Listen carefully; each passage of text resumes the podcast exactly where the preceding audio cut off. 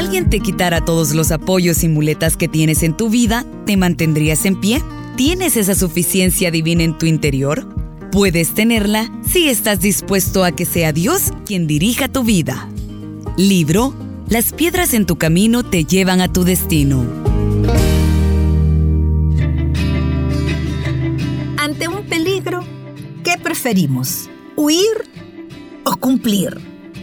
Es humano tratar de ponernos a salvo, ¿no es cierto? Bueno, mejor dejo que el escritor de este libro, Las piedras en tu camino te lleven a tu destino, nos comparta su hermosa reflexión titulada Huir o cumplir. Cuando Jesús fue arrestado en el huerto de Getsemaní, Pedro intentó defenderle usando una espada.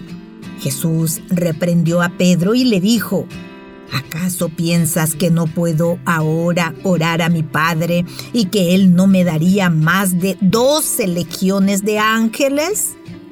Pero, ¿cómo entonces se cumplirían las escrituras de que es necesario que así se haga? En esta afirmación, Jesús nos dice que hay dos maneras de enfrentarse a las crisis de la vida, huir o cumplir. ¿Cuál de las dos opciones eliges? En esta vida no podemos evitar las crisis. A medida que envejecemos, la vida se vuelve más difícil. De entrada, descubrimos que nuestras decisiones afectan a muchas otras personas. También descubrimos que el tiempo se acaba. No podemos permitirnos cometer demasiados errores de manera que las crisis nos abordan. Pero, ¿cómo las recibimos?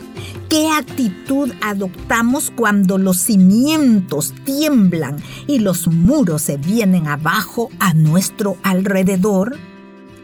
Antes de criticar a Pedro, echemos un vistazo a nuestras propias vidas. ¿Cuántas veces hemos intentado huir cuando deberíamos habernos sometido a la voluntad de Dios? ¿Acaso no tenemos todos cicatrices de batallas que nunca debimos librar? Por supuesto que sí. Intentar huir de una crisis es natural, pero no quiere decir que sea correcto. Después de todo, como cristianos vivimos en un plano muy superior, caminando por fe, no por vista. Toda vida tiene sus experiencias Getsemaní. Son esas horas en las que las fuerzas del mal parecen caer sobre nosotros y hacernos prisioneros. Todos nuestros planes se tuercen, las cargas se vuelven casi insoportables. Nos preguntamos, ¿qué pasará a continuación? En esas horas de crisis de nuestra vida debemos tener en mente lo que hizo Jesús. Se sometió y permitió que su Padre Celestial cumpliera sus planes. Jesús no optó por huir, sino por cumplir. Es importante que Dios tenga un plan para ti. Si Dios no tiene un plan, la vida no tiene sentido. El sufrimiento es en vano, el sacrificio no tiene sentido. Si nuestra vida no tiene un sentido, no hay ninguna misión que cumplir y lo más lógico es que procuremos huir. Pero sí que hay un diseño celestial. La voluntad de Dios para ti es la expresión de su amor por tu persona. Esto explica la promesa maravillosa de Romanos capítulo 8 versículo 28. Y sabemos que a los que aman a Dios, todas las cosas les ayudan a bien.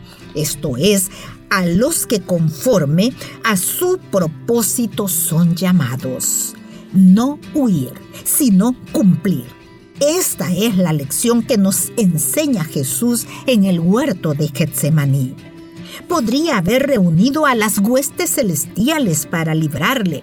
Pero en lugar de eso, se entregó para que se cumplieran los propósitos de Dios. Y cuando se sometió, sabía que eso significaba vergüenza, sufrimiento y muerte. al entregarse en manos de hombres pecadores, estaba pidiendo sufrir. Pero era la voluntad de Dios y eso era lo único importante. ¿Y cuál fue el resultado? La resurrección y la gloria. La cruz no fue el final, no fue la tumba vacía. Jesús cumplió la voluntad de Dios y entró en la gloria. Nunca debemos confundir el proceso con el resultado. Cuando no huyes, sino que te quedas para enfrentarte a la crisis siguiendo la voluntad de Dios, hay sufrimiento. Pero esto es solo el proceso. Dios no va a detenerse en el proceso. Quiere obtener el resultado final. El sufrimiento conduce a la gloria. La vergüenza conduce al honor. La debilidad lleva a la fuerza. No sé a qué crisis te enfrentas ahora, pero sí sé una cosa. Sentirás la tentación de huir. Todos lo hemos hecho.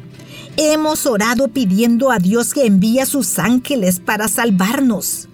Si la huida es tu forma de vivir, te perderás todas las bendiciones que Dios tiene reservadas para ti.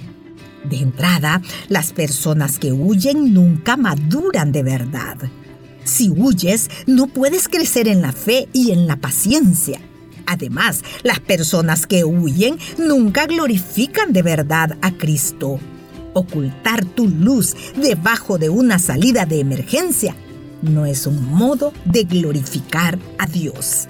En esos momentos, la huida parece el camino fácil, pero el final es el más difícil. Yo tenía un amigo que posponía una y otra vez ir al médico porque le daba miedo que le dijeran que debía operarse. Cuando al final lo operaron fue demasiado tarde. A veces las experiencias de crisis en la vida son como una intervención quirúrgica nos duelen, pero no nos perjudican. El proceso es doloroso, pero el resultado es el gozo. Finalizo la lectura de este día dejándole lo siguiente como conclusión. Dios no promete que nos librará de todas las crisis, pero sí que nos acompañará al otro lado. Dios va con nosotros. Aprecio mucho la atención que ha prestado a la lectura de este libro. Las piedras en tu camino te llevan a tu destino. Muchísimas gracias. Que Dios le bendiga. Escuchar este programa en SoundCloud. Busca el perfil de Radio Restauración. Ingresa a listas y luego clic en Entre Libros.